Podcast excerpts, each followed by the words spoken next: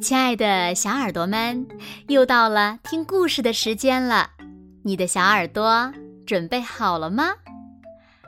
我是每天晚上为小朋友们讲故事的子墨姐姐。今天呀，我们要听到的故事呢，名字叫做《声音是怎么来的》。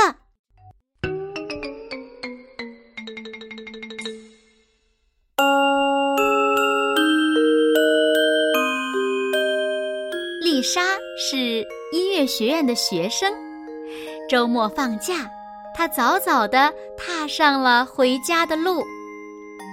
走在林间小道上，丽莎的心情非常的好，她喜欢大自然中的一切。松鼠在树上朝她点头，小鸟在快乐地歌唱。微风吹过，树叶发出沙沙的声音。丽莎仿佛听到了一首森林之歌。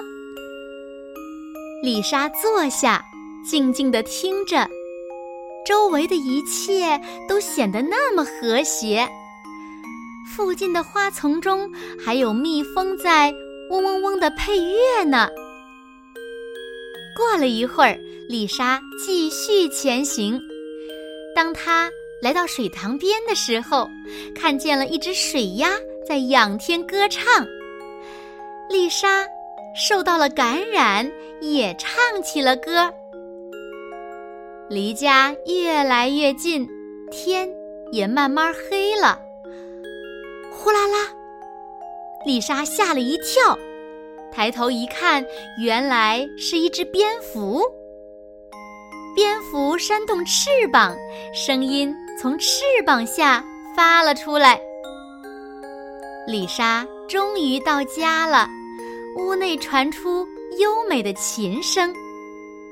她敲了敲门，屋内的琴声戛然而止。丽莎进屋后，把回家路上所听到的声音讲给妈妈和妹妹听。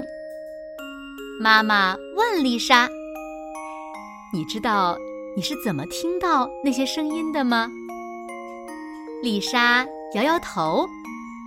妈妈微笑着说：“声音在空气中以声波的形式传到我们的耳朵里，我们就可以听到了。”丽莎的妹妹走过来问：“妈妈，那声音是怎么产生的呢？”声音呐是由震动而产生的。妈妈回答：“蝙蝠呢是因翅膀的震动而产生声音，敲门是因为木头被敲而产生了声音，小提琴因弦的震动而产生了声音，唱歌呀是因为声带的颤动而产生了声音。”声音呢是由空气传导的，我们的耳朵接收到声音。啊，原来我是这样听到声音的呀，太奇妙了！丽莎说。接着，屋里又响起了优美的琴声和歌声。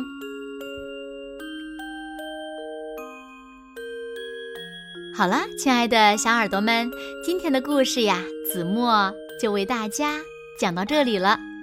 那小朋友们，声音是由什么传导的？你们还记得吗？快快留言告诉子墨姐姐吧。还有，在大自然中，小朋友还能听到哪些声音呢？那那些声音又是怎么产生的呢？快快！开动小脑筋，想一想，然后和小朋友们一起来分享吧。好啦，那今天就到这里喽。明天晚上八点，子墨依然会在这里，用一个好听的故事等你回来哦。你一定会回来的，对吗？那如果小朋友们喜欢听子墨讲的故事，也不要忘了在文末点亮再看和赞，为子墨加油和鼓励哦。当然了，也希望小朋友们把子墨讲的故事分享给你身边更多的好朋友，让他们呀和你一样，每天晚上都能听到好听的故事，好吗？谢谢你们喽。那现在睡觉时间到了，请小朋友们轻轻地闭上眼睛，一起进入甜蜜的梦乡啦。和子墨姐姐说。晚安，好梦。